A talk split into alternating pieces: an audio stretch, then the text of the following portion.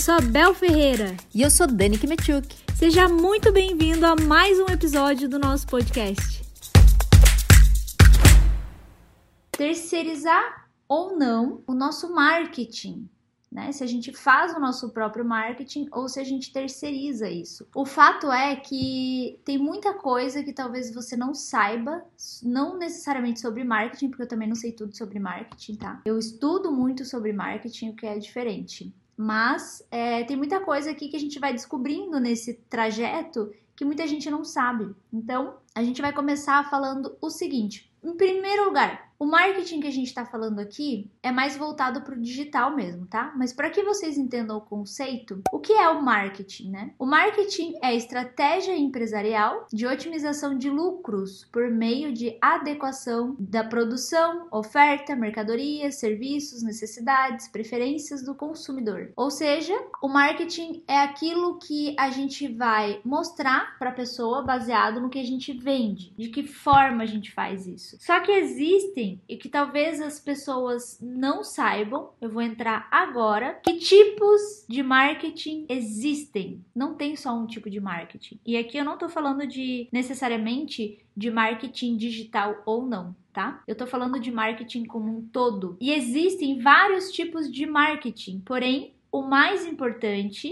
é você, de você saber é o que de fato combina com você, com a sua empresa, com as estratégias que você quer definir para sua empresa. Ou seja, para um determinado objetivo, existe o tipo de marketing ideal. Eu vou dar alguns exemplos aqui. Existe marketing de conteúdo, existe marketing pessoal, existe marketing de relacionamento, existe uma série de marketing. Então, como é que você vai saber que marketing você quer ou de que forma você vai usar o marketing a seu favor? Você primeiro precisa entender os tipos de marketing que existem e o que você busca utilizando o marketing o que você busca para sua empresa. E aqui é importante a gente pensar, eu não estou falando de empreendedorismo, mas é vale ressaltar aqui, gente, que quando eu falo empresa, pode ser você ou fotógrafo. Eu, Bel Ferreira, sou uma empresa. Então você fotógrafo tem que se ver como uma empresa. E isso é extremamente importante. Se enxergue como uma empresa. Não se enxergue como fotógrafo, uma pessoa qualquer fotógrafo. Tipo, ah, eu sou fotógrafo. Ok, somos fotógrafos, mas somos uma empresa. Então, se enxerguem nessa altura. Na altura de empresa, na, na altura de um ser que empreende, tá? Porque quando eu falo de estratégias e coisas assim, é muito mais fácil quando você se coloca na posição de empreendedor ou de empresa, né? Para que a gente consiga entrar nesse assunto e que fique mais fácil, eu quero contar para vocês é, a história de como foi com a gente, como foi com a nossa empresa. Ou seja, como é que eu descobri de que forma eu ia fazer o marketing para minha empresa? Isso foi totalmente ao acaso, tá? Quando eu comecei, eu não tinha necessariamente estudado marketing. Eu comecei a estudar depois, eu comecei a estudar sobre mídias sociais depois. Porque aqui, como, eu, como a gente está falando, a gente está entrando para o digital nesse caso, né? Que é o marketing digital e aí entram as mídias sociais. Não só as mídias sociais, mas principalmente. Então, como é que foi? Quando eu comecei, quando a gente começou a trabalhar com a fotografia, a gente começou a trabalhar com a fotografia foi 2011, né, Dani? Com 2011. a fotografia mesmo. Foi 2011. 10 anos? Nossa, Não, como passa? 2020. Não é 2021. Ah, é verdade. Nove anos, então. É. Eu olhei 21 ali e pensei, nossa, 10 anos já. Então tá, a gente começou a trabalhar com a fotografia no geral no ano de 2011. Nessa época, eu já comecei a pesquisar como que a gente ia fazer para as pessoas enxergarem a gente, né? Se a gente não era conhecido, a gente estava começando. Então, como é que a gente ia fazer para que o universo pudesse saber da nossa existência? Naquela época não era Bel Ferreira ainda. Já falei isso em alguma live por aí. Então eu comecei a pesquisar e a primeira coisa que eu vi foi é, anúncios do Google AdWords. Então comecei a pesquisar no Google como é que fazia isso e fui quase que intuitivamente no começo, lendo alguma coisinha aqui, tentando tentando fazer ali, porque é assim, quando a gente não entende, é por isso que eu falo assim, tem, existe existe o fato de que o ideal é você ter alguém que entende fazendo por você, mas também você precisa conhecer as ferramentas. Senão não tem nem como você dizer que tá tendo o objetivo que você quer ou não, né? Porque às vezes a pessoa não necessariamente vai Se atingir. você não sabe o que quer, qualquer coisa serve,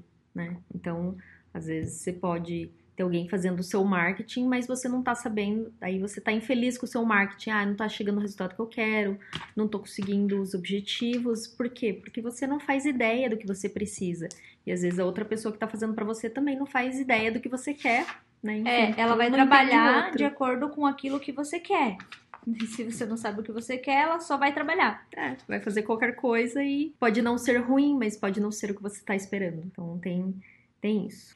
E aí, então, nessa época eu comecei a fazer esses pequenos anúncios e fiz aquele. Como é que chama? Quando você é, cria um negócio lá no, no Google, Google Meu Negócio, o nome mesmo. Você cria seu negócio e é quando você pode digitar o nome da sua empresa no mapa, que ele consegue encontrar. Foi a primeira coisa que eu fiz. E eu, nessa época, acho que eu nem fazia ainda anúncios, porque eu tinha na minha cabeça que a gente tinha que fazer anúncios sem pagar. Crença limitante. Sabe, pra que eu vou pagar, né? Vamos fazer. E tinha um primo meu que tinha uma empresa que ele falou: Ó, oh, eu fiz isso e tem um monte de visita lá porque eles veem isso, eu não pago nada. Eu, hum, interessante, quero isso pra minha vida. Google Meu Negócio é quando você vai pesquisar alguma coisa, ah, sei lá, gráfica na sua região.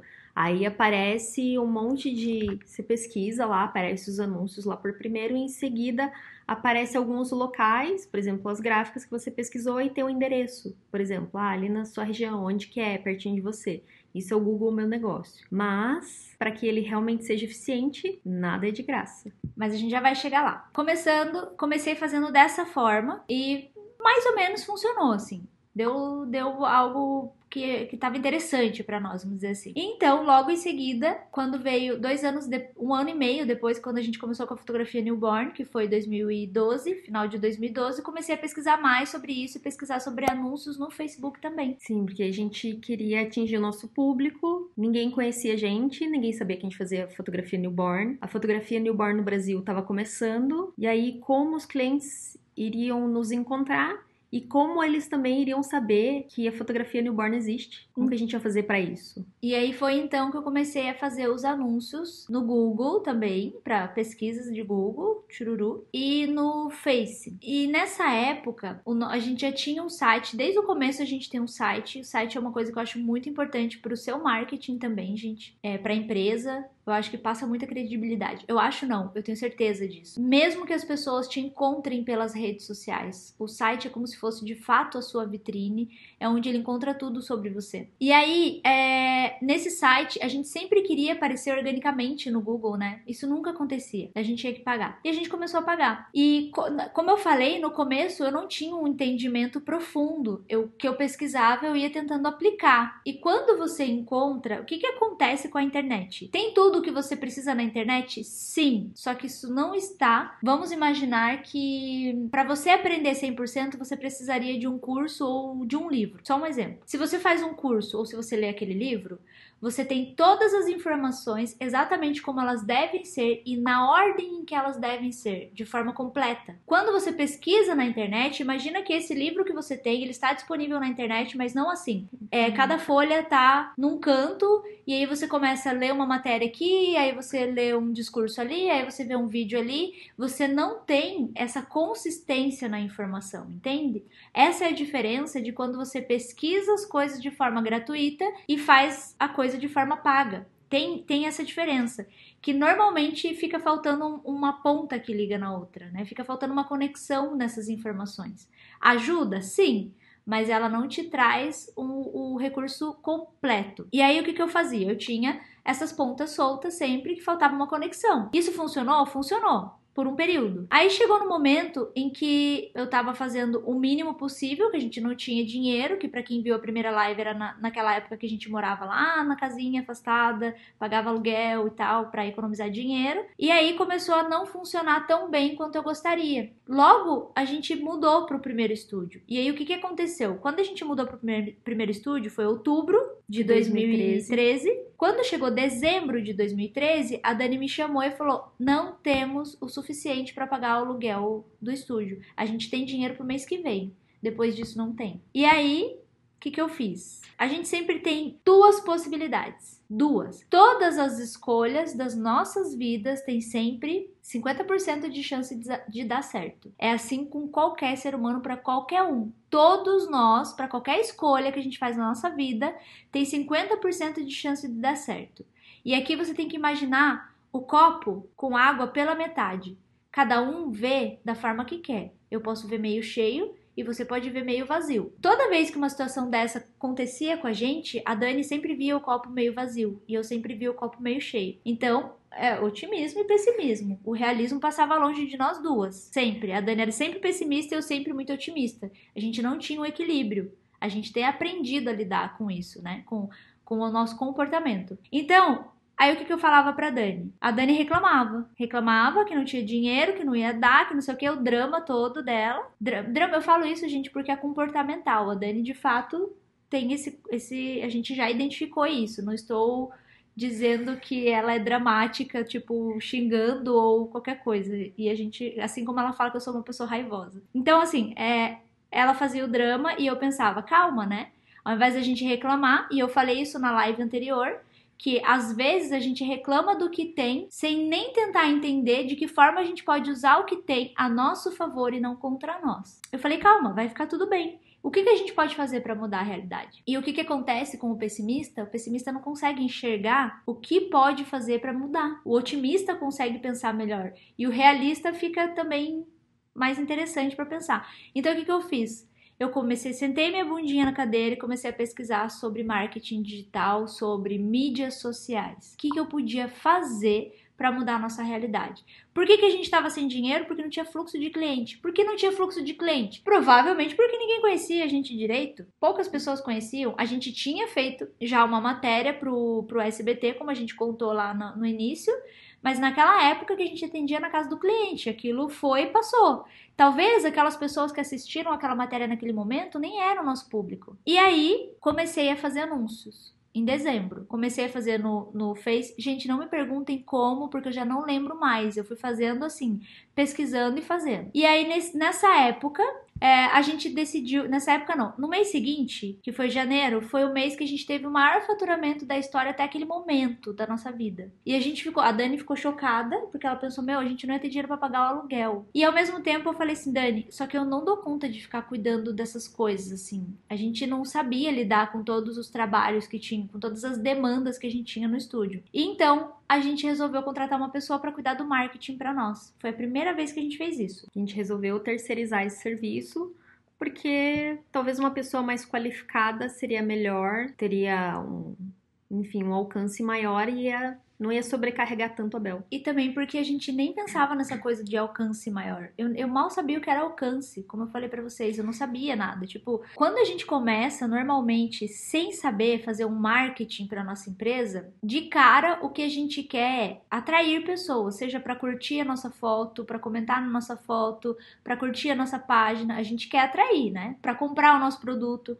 Só que o problema é que a gente não tem estratégia. Eu não tinha estratégia, eu simplesmente fiz anúncio anúncio. Para mim aquilo foi sorte, porque eu não tive uma estratégia, eu só li, apliquei, vamos lá. Funcionou? Funcionou, mas não por muito tempo. Então, e não foi logo no mês seguinte que a gente contratou a pessoa, assim, eu fiquei mais uns dois, três meses e cada vez eu gastava mais. Porque eu não sabia, não tinha controle de orçamento, não tinha absolutamente nada, gente.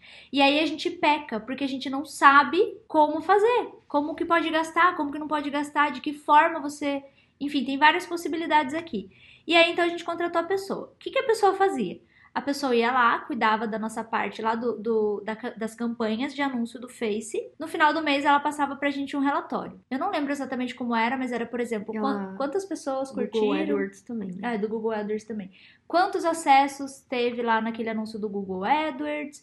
De onde vieram mais pessoas, se as pessoas vieram organicamente ou não. Organicamente, quando é no Google, gente, não necessariamente é quando você aparece sem pagar. Às vezes a pessoa vai pesquisar e vamos supor, ah, a pessoa pesquisa Book Newborn, apareceu a Bel, ela clicou, então ele fica lá para mim dizendo que é, o maior número de cliques veio dessa palavra-chave. Só que no nosso caso começou a acontecer muito de vir por Bel Ferreira mesmo, a pessoa procurar pelo meu nome com o tempo isso foi acontecendo. Então, é, o maior, uh, maior palavra-chave de busca de pesquisa de Google que vinha para nós era o próprio nome. Porque a gente sempre trabalhou muito a marca Bel Ferreira. Aí, beleza, essa pessoa passava pra gente um relatório todo mês, dizia lá quantos cliques, quantos isso, quanto aquilo. Daí, e a gente começou pagando 350 reais por mês para ela fazer isso. Ela olhava, cuidava e passava relatório todo mês. E aí a gente começou a ver que não tava funcionando tão bem assim. Fora esses 350 reais que a gente pagava para ela, tinha o dinheiro para pagar os anúncios. Eu não lembro quanto agora, mas tinha,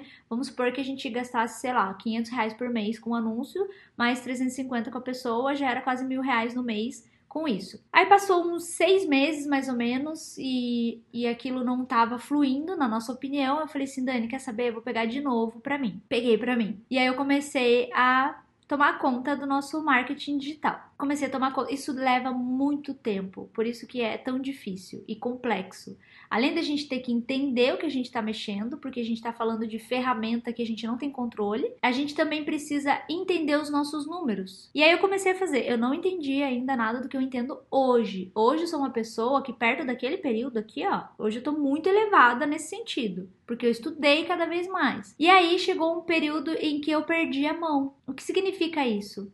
Significa que cada vez mais eu colocava mais dinheiro e não necessariamente tinha mais retorno. Então a coisa começou a ficar meio preocupante. Assim, a Dani falava, você tá gastando muito. Porque se você não sabe o que você tá fazendo, se você não tem objetivo, não sabe exatamente como as ferramentas funcionam, como que você vai anunciar, para quê, como, você pode colocar o quanto for de dinheiro que não vai funcionar, você vai estar tá jogando dinheiro fora. Então, nessa época, como a Bel não tinha conhecimento, conhecimento era muito básico, ela acabava desperdiçando dinheiro. Então a gente estava gastando mais do que com quando tinha pessoa que estava fazendo marketing pra gente.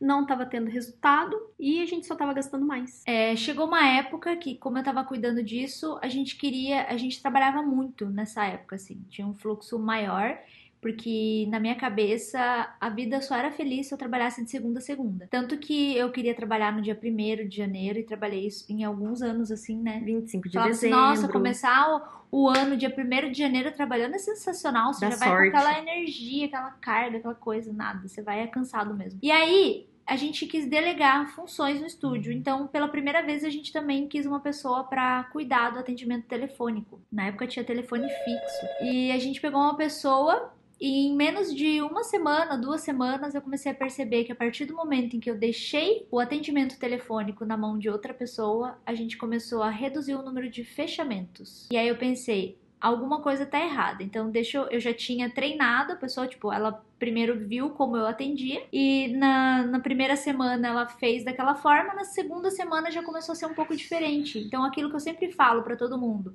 atenda o seu cliente de forma que ele não seja mais um para você, mas que você seja o único que atendeu ele tão bem a ponto dele querer fechar com você. E aí isso não, não estava acontecendo. Ela não tratava mal nenhum cliente, mas ela deixava, resumiu a informação em uma frase, por exemplo. Sabe? A frase era: você quer me dar seu e-mail e eu te passo as informações por e-mail? Eu detesto quando eu ligo para uma empresa querendo saber informação e a empresa quer me passar por e-mail sem me passar nenhuma informação que eu quero. Ela não me ela me dá: "Oi, bom dia, tudo bem? Ah, tô interessada em fazer sessão newborn. Ah, deixa seu e-mail que eu te mando tudo lá". Não, tipo, se eu, se eu liguei é porque eu tô interessada em ouvir, entende? Eu quero ser ouvido e eu quero ouvir. Começou a ficar assim e a gente tentou mais um pouco e percebeu que eu tinha que retomar de novo o atendimento telefônico. Por que, que eu tô contando essa parte? Porque uma coisa acabava levando a outra. O que, que adianta você fazer anúncios, atrair pessoas e a pessoa te ligar e aqui você não tem a retenção, entende?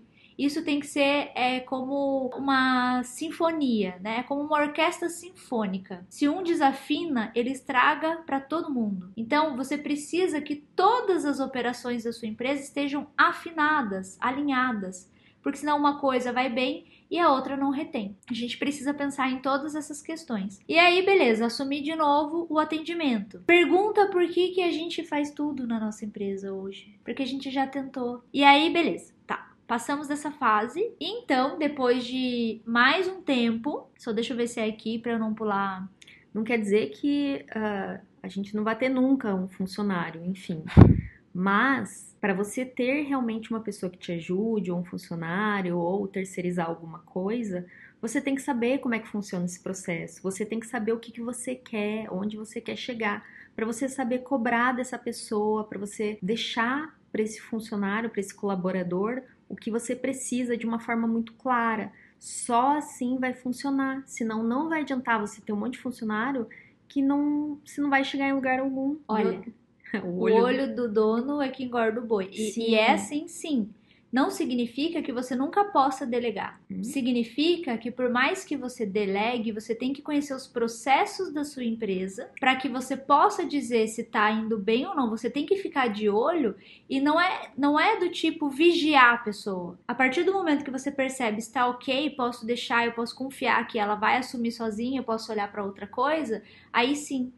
Porque se você entende os processos, o que você quer e onde você quer chegar, você consegue gerenciar isso. Você consegue gerenciar os seus funcionários, os seus colaboradores. E aí você consegue gerenciar os resultados que estão vindo.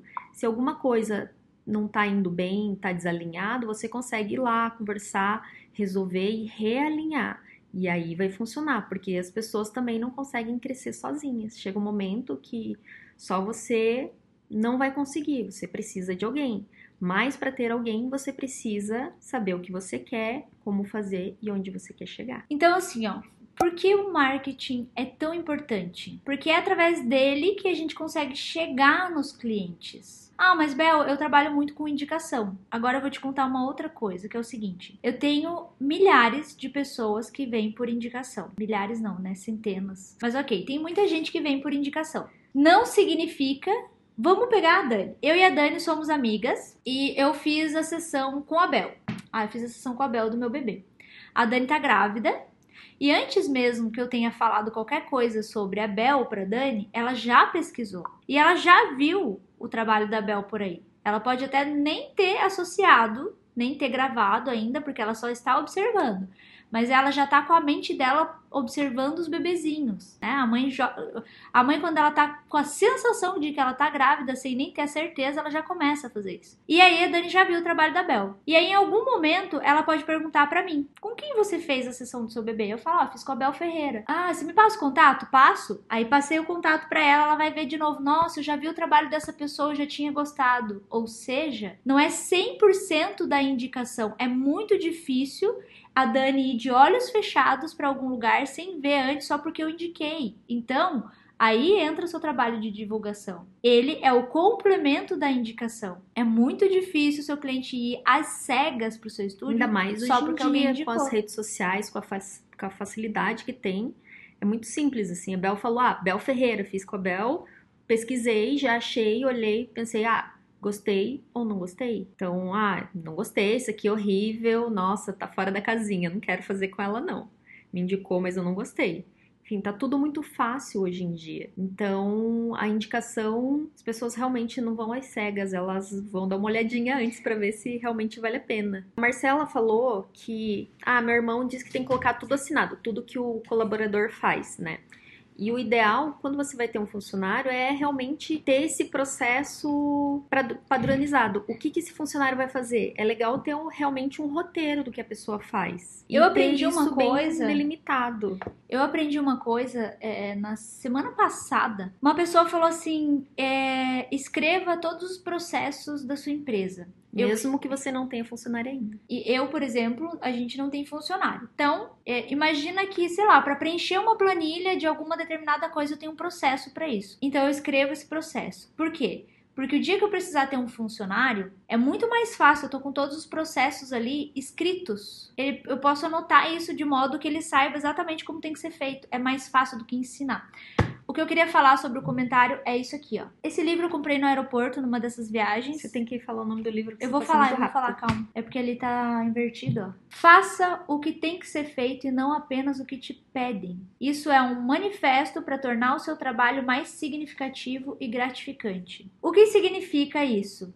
É, esse cara aqui, como é que é o nome dele? Bob Nelson o Bob Nelson, ele fala que o maior erro na vida é pensar que a gente trabalha para alguém. Tô falando, imagina que você seja funcionário ou imagine você tendo o seu funcionário que ele pensa dessa forma. Quando as pessoas é, avacalham, por que, que normalmente isso acontece? Porque ela pensa, tipo, ah, tô trabalhando pra pessoa né? Tô fazendo o meu papel aí. Quando na verdade ela tá trabalhando para ela mesma. Eu, Bel Ferreira, trabalho para mim mesma. É, se a Dani fosse minha chefe, ou quando eu fui funcionária da Dani, ok, eu trabalhava para a empresa da Dani. Mas se eu não fizesse meu trabalho bem feito, eu ia ser mandada embora. Então eu tinha que trabalhar para mim mesma. Não é assim? Não necessariamente fazer só o que te pedem. Se você é, faz mais do que isso, você vira uma pessoa extraordinária, buscar mais do que isso. Esse livro eu comecei a ler e achei interessantíssimo a, as coisas que ele fala a respeito das pessoas, mas que servem para todo mundo. Aqui, peraí, ó. Tem uma parte que eu até, ó, eu gosto de ler e coisar. Toda necessidade Coisa. é uma oportunidade. Aprenda a ver as necessidades do seu cliente e pensar em como você poderia atendê-las. Gente, trabalhem por vocês mesmos, né? Isso ajuda. Mas ok, voltando aqui, que, porque tudo isso faz parte do marketing também, né? A gente precisa entender que é muito mais além. A gente, é, quanto mais o mundo vira digital, parece que mais a gente tem que falar da parte humana da coisa. E hoje em dia, a gente está na era da experiência. As pessoas não querem mais aqueles processos que, sei lá, você compra uma coisa que foi feita em lote, foi feita em quantidade e que é igual para todo mundo. As pessoas querem se sentir únicas, elas querem se sentir ouvidas, ela quer, principalmente fotografia, que é um, uma coisa muito pessoal, ela quer um, um atendimento personalizado, ela quer se sentir única naquele momento, ela não quer só ah, esse aqui é só mais um bebezinho que eu tô fotografando, é mais um newborn que a Bel tá fazendo. Aquele bebê, naquele momento, aquela família é única pra gente. Aquele cliente, ele é único e ele é especial pra gente. Então, não é mais aquele negócio da era industrial, que é tudo padrão, é tudo é, engessado. Hoje em dia, a gente tá na era da experiência. E mesmo no marketing digital, a gente precisa trazer isso. Por isso que hoje em dia a comunicação, a gente vê muito nas redes sociais, quando você vê um anúncio, assim, bem com cara de anúncio, que está passando no seu stories no Instagram, não te chama muita atenção. Mas quando esse anúncio ele parece uma coisa mais caseira e parece uma coisa que você fez. É, assim, tipo, uma coisa, como é que se diz, Bel? Não é caseira. Ela é uma coisa que não foi industrializada, não foi feita com perfeição, ela funciona melhor, né? Nos stories, por exemplo, ah, que os fei anúncios. Feito é melhor do que perfeito. Que, que na verdade, assim, é quanto mais você busca perfeição, acho que é aí que você estava falando de fazer stories. O que, que acontece quando a gente vai fazer um, um stories ou algo para nossa empresa, para nós? A gente sempre fica pensando assim, putz, mas eu tô com a cara lavada. Pera, deixa eu passar um pó. Mulher, né? Homem tá tudo certo. Aí você vai lá e pensa, não, não tá legal ainda, vai lá. Aí você faz trocentos vídeos e pensa, não, não vou nem postar. E se na verdade você tivesse feito um vídeo normal, mesmo com a cara lavada, é você, é você, na realidade, na sua essência, no seu dia a dia, sabe? As pessoas assistem, as pessoas gostam, elas gostam de ver como você é um ser humano normal. Ah, a Geise escreveu ali, ó, natural. É, quando você faz uma coisa natural. Exato. Porque assim, quando você tá olhando stories. Ah, legal, stories. A Bel tá falando, ah, deixa eu ver o que ela tá falando. Mas quando aparece aquela coisa super produzida, você tá passando, ah, é propaganda, não quero, você pula, sabe? Você não quer ouvir uma propaganda, você não quer ver um anúncio. E às vezes não é, só que a pessoa tá tudo. Aí, por exemplo, ah, a gente, para fazer a live, né? A gente tá indo quase todos os dias no estúdio, fazer a live do estúdio. Só que hoje a gente resolveu fazer em casa. E às vezes a gente fica nessa, tipo, onde vai fazer? Será que a gente faz em casa, faz no estúdio? Hoje não tinha prática, então vamos fazer em casa mesmo. Arruma um lugar, a gente tá sentado aqui na sala, colocou o computador em cima da mesa e, e pronto. Enfim, a gente faz do jeito que dá. Porque feito é melhor do que perfeito. Às vezes, quando você fica procurando a perfeição para fazer uma coisa, esse momento não chega, porque você não, não encontra a perfeição, ela não existe. Você tem que ir em busca dela, mas é difícil de encontrar, né? E as pessoas hoje em dia não querem a perfeição, elas querem saber da realidade, elas querem saber do seu dia a dia, elas querem saber como que é a vida real, né? Como que são os bastidores. Elas não querem aquela coisa perfeitinha da publicidade. Já foi esse tempo. Porque aí você fala, ah, isso aqui parece mentira. E quando parece mais a vida real, você pensa, ah, isso aqui é mais verdadeiro. Então também tem essa diferença. Voltando aqui, depois de, desse tempo, eu tava falando aqui da, das indicações, né? Daí a gente entrou nesse contexto todo da, da indicação. E aí, depois de alguns anos, eu comecei eu trabalhando, cuidando disso. A gente contratou de novo um, uma equipe para cuidar. E aí, nessa vez, foi cuidar da criação de conteúdo e também do nosso marketing. Eu não lembro em que ano foi isso, mas acho que foi 2016. Não, acho que foi 2018. 17, talvez. 18. Não foi 18. Foi 18. Foi 17 e daí a gente. Ok, a gente tá com a memória péssima. Que seja. A gente ficou quanto tempo mais ou menos? Ficou quase um ano, né? Pouco menos. Não, deu um ano quase. Daí também, tinha assim, é, uma pessoa cuidava da parte técnica e outra da parte de criação de conteúdo. E elas trabalhavam juntas. O que, que aconteceu? Todo mês também tinha aquela, aquele relatório, só que isso era através de uma reunião. A Dani odeia reuniões. Lembra que eu falei que a Dani não gosta de Shusher? E que Shusher irrita a Dani na sessão e por isso eu mudei pra música? Essa era uma coisa que era difícil da gente conseguir fazer, porque assim, pras meninas, e eu concordo, quando a gente fazia As reunião... do marketing, isso que a Bel quis dizer. É, quando a gente fazia a reunião, era muito mais fácil delas explicarem. E, e, eu concordava com isso. E a Dani não queria. E aí a Dani às vezes nem participava da reunião. E isso era ruim para nós, para o nosso negócio. Porque eu precisava que a Dani soubesse dos números, de todas as coisas. E é Só ruim que- ter que repassar, porque eu perco o tempo da reunião e o tempo de repassar. Só que olha o problema. Se você não entende de marketing, a pessoa faz uma reunião e começa a falar um monte de termo com você. Aquele negócio não faz o menor sentido, você não sabe pra que, que a pessoa tá falando. É, E aquele é negócio porque fica assim, chato. eu não entendia nada. Então, todos os meses a gente tinha reunião. E na primeira reunião, quando falou de ROI, a gente não sabia nem o que era ROI. Roy não é o da família dinossauros. Eu nem lembrava. É o Roy do bracinho, é o T-Rex. O Não é o ROI, T-Rex. o ROI é o retorno de investimento. Mas o que acontece? Quando uma pessoa está muito na área, é, de que forma a gente pode falar? Por exemplo, se eu for, se eu tô falando com a mãe do bebê e eu uso os termos técnicos, por exemplo, ah, eu vou fazer agora pose taco. Ela não vai saber que pose é essa. Eu sei porque tá dentro do meu contexto, tá dentro do meu dia a dia, mas a mãe não. Então começa que às vezes a gente fica com ver... ela não vai perguntar pra você que pose é essa, porque às vezes ela pode ficar envergonhada de não saber. Então às vezes a gente não pergunta porque acha que, né, tipo, não, vamos fingir que eu sei, depois eu pesquiso no Google. Mas é muito ruim quando você tem uma conversa assim. Depois eu fui aprendendo, claro, mas algumas coisas ficavam confusas ainda pra mim. Era culpa das meninas? Não. Era minha culpa porque eu não entendia nada de marketing digital pra poder entender conceito, pra poder fazer uma reunião decente e entender o que estava acontecendo com a minha empresa. E elas eram muito boas, elas não eram profissionais ruins, elas eram excelentes, mas aí elas falavam, ai, vocês precisam fazer tal coisa, tem que ser assim, tem que ser assado. E como a gente não sabia como que funcionavam as coisas, o que, que eu achava? Tipo, ai, que saco, só fica mandando eu fazer coisa. Sou quase empregada das pessoas. Que tédio. Ai, a Dani odiava, porque precisa fazer, precisa, né? Mas se então- você não entende o porquê, você vai odiar aquilo e não vai querer fazer. E aí, beleza. Aí passou um tempo, a gente decidiu ficar sem equipe de novo e começamos a fazer tudo sozinha de novo. Começamos eu, né? Porque essa parte sempre ficou comigo, tanto de criação de conteúdo quanto da parte de marketing digital. E aí, quando tem a parte, ai, tem que criar um anúncio, tem que criar uma arte, um layout, essas coisas, sou eu que faço, um vídeo, enfim. E aí a Bel faz o, a veiculação disso. Então, é, só que aí eu, eu, por exemplo, tenho que falar pra Dani, Dani, eu preciso de tal coisa pra fazer tal coisa. Daí ela precisa fazer e me entregar. E, e é o mesmo, o contrário também. Tipo, ah, eu pensei em tal coisa, dá pra veicular assim, assado. Então a gente tinha que começar a pensar de que forma fazer o conteúdo e de que forma distribuir o conteúdo. E aí entra uma coisa bem importante. Eu quero que todo mundo preste muita atenção agora, que é que tá o pulo do gato. Agora, como fazer? Berrei, desculpa.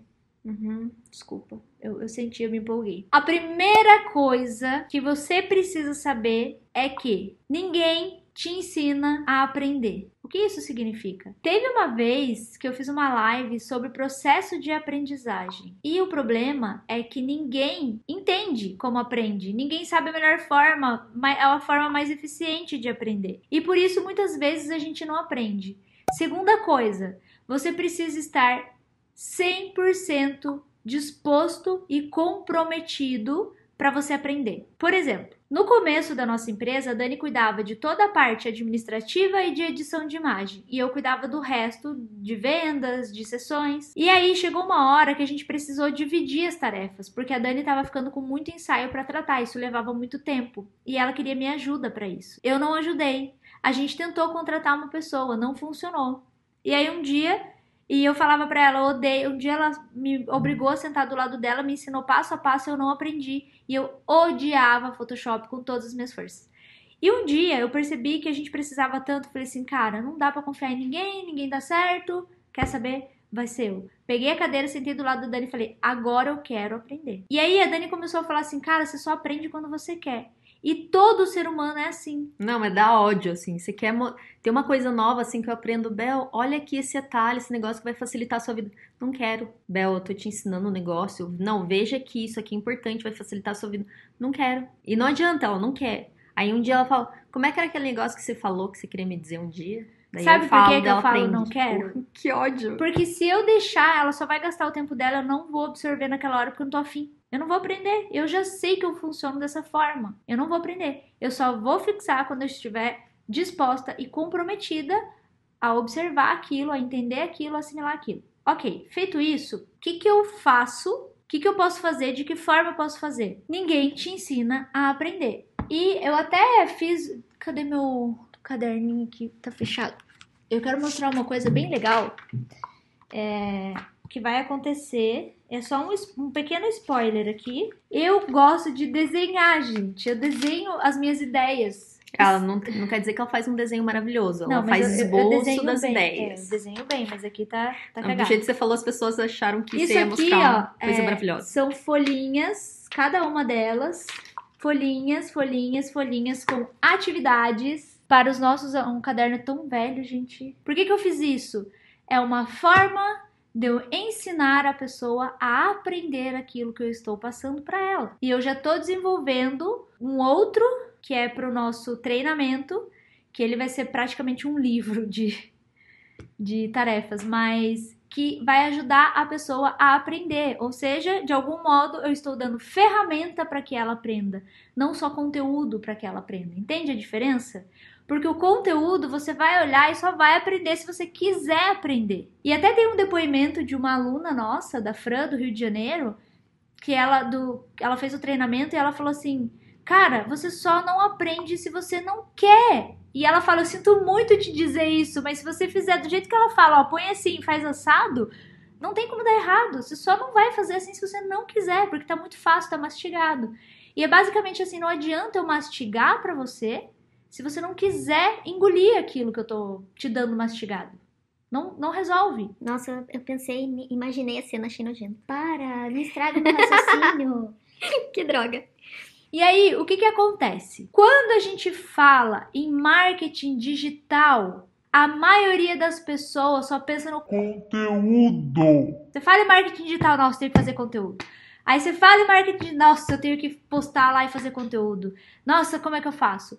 E não é necessariamente o conteúdo que vai importar, e sim a distribuição do conteúdo. E por quê? E a frequência. Principalmente a distribuição. Por quê, gente? As redes sociais, prestem atenção agora. As redes sociais têm um modelo de negócio que funciona exatamente assim. Eles são uma espécie de intermediador. Eu sou a Bel, a Dani é o Facebook e essa pessoa aqui, essa aqui. Vem mais pra cá, Dani, pra gente fazer a. Não, não faz tá, sentido. Faz sim. E essa aqui é o nosso cliente. Ele está aqui, ó. O Facebook aqui, ó, está entre mim e o meu cliente. Ok? Já entenderam isso, certo? A Dani, que é o Face, ela está intermediando. Eu vou falar pra Dani. Dani, eu quero que o meu cliente saiba disso. E a Dani vai decidir qual cliente ou qual potencial cliente deve saber daquilo que eu tô falando. Não vai ser todo mundo que vai saber. Ela não tá empenhada em contar para todo mundo, entenderam? Isso por quê? Porque esse é quando você posta uma coisa no seu Facebook ou no seu Instagram, no seu feed, não é todo mundo que vai receber. Antigamente, é, as pessoas falam assim: ah, antigamente dava.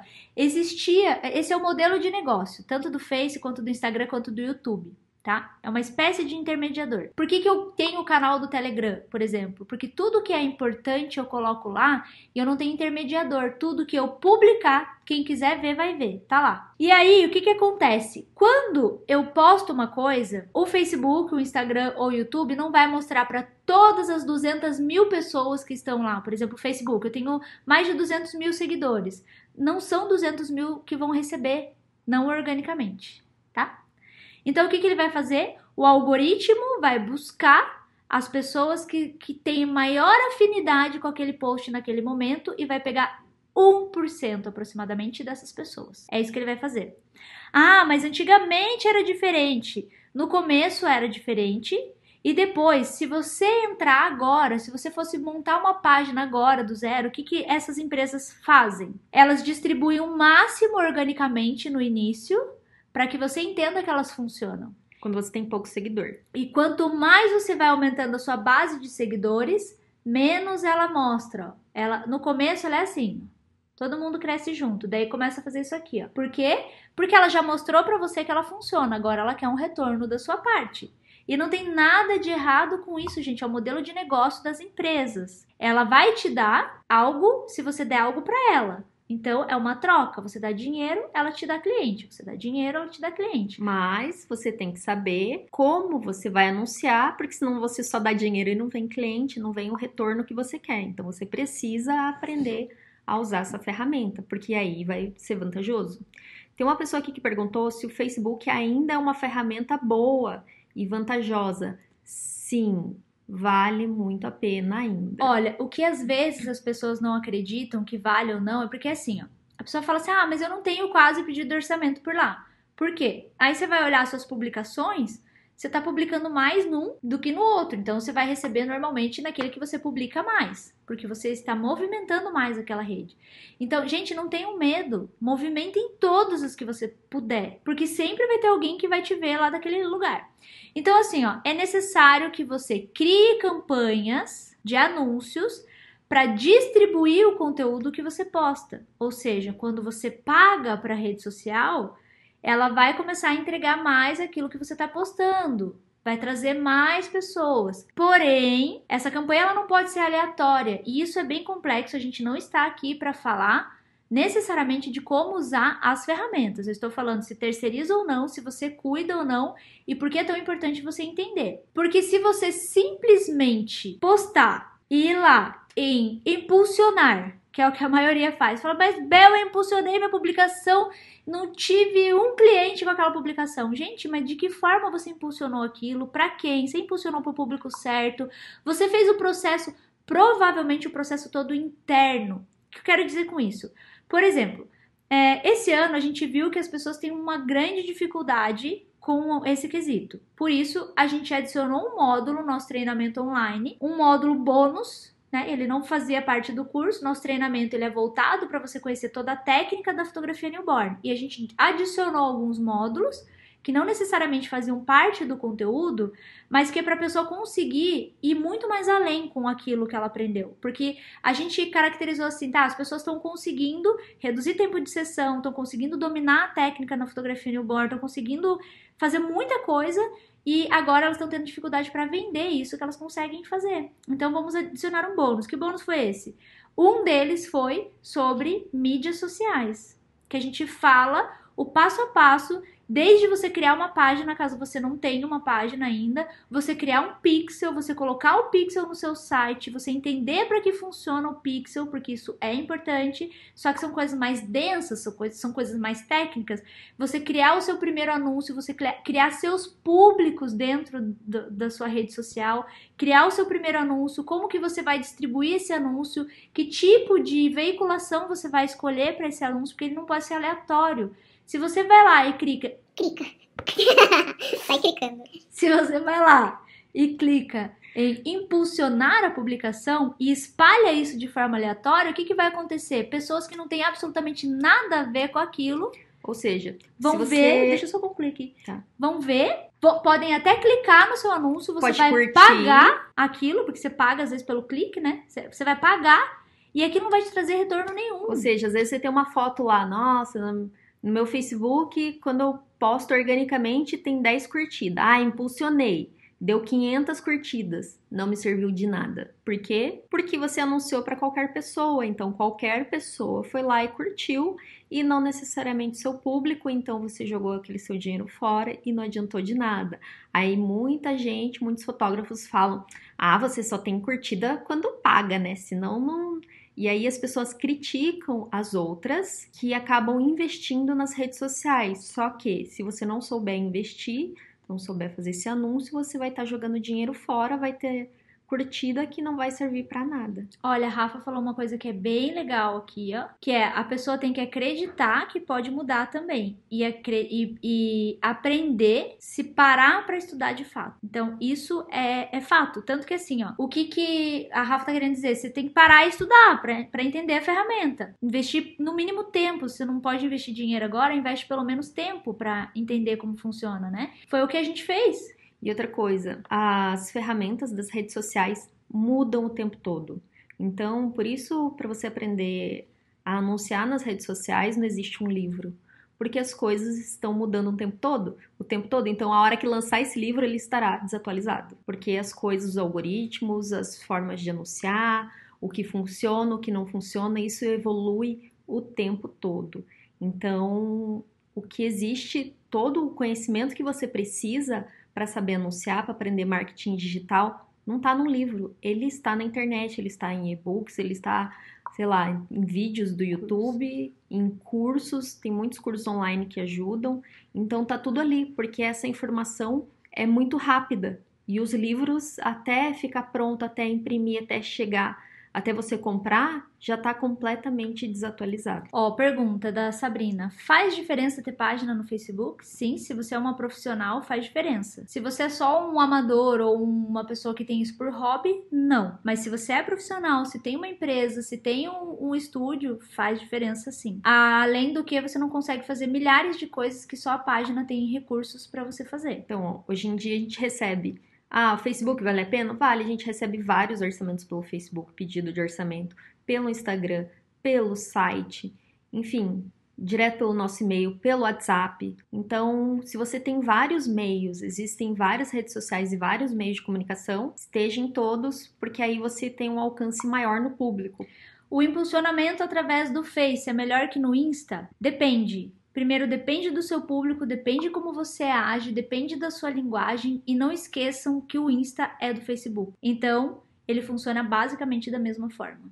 Inclusive, se você quiser fazer anúncio para o Instagram, você consegue fazer isso pelo gerenciador de página do seu Facebook. A Marcela está perguntando: nossa, no curso vocês ensinam essa parte de marketing digital também? Márcia, a gente adicionou é, esse ano como uns, alguns módulos de bônus. Tem um módulo de vendas, marketing e vendas, que não necessariamente é o marketing digital, é simplesmente como você trabalha essa questão de vendas com o seu cliente, independente de. Até mesmo dentro do estúdio, a gente fala de upsell, fala de uma série de recursos que eu, Bel Ferreira, utilizo no estúdio que faz com que eu venda mais, tá? É, a outra coisa, a gente ensina também a parte, essa parte básica, o processo básico do marketing digital que é desde você montar uma página, caso você não tenha, isso na verdade é até simples de fazer, mas tem a parte mais complexa, que é começar não impulsionando. Quem está impulsionando publicação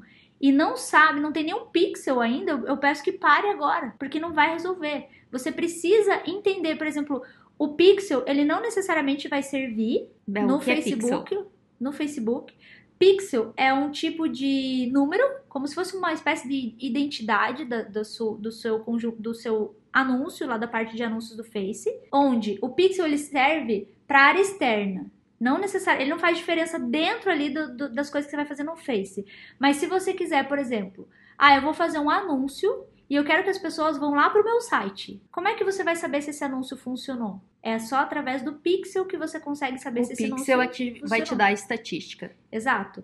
Mas isso é para a parte externa. Às vezes você quer postar uma promoção, vamos supor, de Natal, e você já quer que a pessoa clique e vá para o orçamento lá de Natal. Como é que você vai saber se está funcionando ou não se não tem estatística? Então você tem que colocar o pixel lá naquele site, entender. É, criação de pub...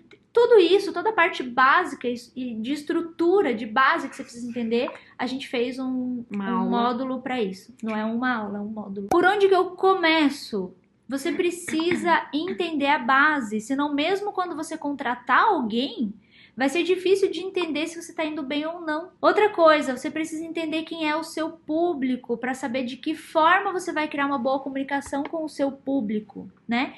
E tem uma coisa importante aqui, a sacada do dia. Ninguém no mundo Ninguém, nenhuma empresa que você contrate pode ser a melhor do mundo. Ninguém conhece seu público melhor do que você. Ninguém conhece seu público melhor do que você. Você passa essa base para as pessoas. Então, se apeguem a isso. Você conhece seu público melhor do que qualquer outra pessoa no mundo. Esse é um tipo de conhecimento que ninguém pode te fornecer. É um conhecimento que você tem, você possui, porque é o seu público, são seus clientes, tá?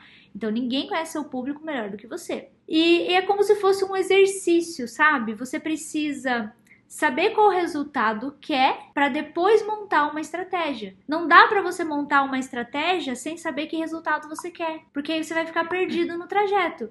Por exemplo, você quer sair do ponto A para chegar no ponto B. O ponto B é o quê? Ah, eu quero ter um maior alcance nas minhas postagens. Ou eu quero ter mais envolvimento, eu quero que as pessoas comentem nas minhas postagens. Ou eu quero converter mesmo, eu quero que as pessoas comprem o que eu tô postando. Ou seja, eu quero que o meu cliente me ache. Mas como é que o cliente vai me achar?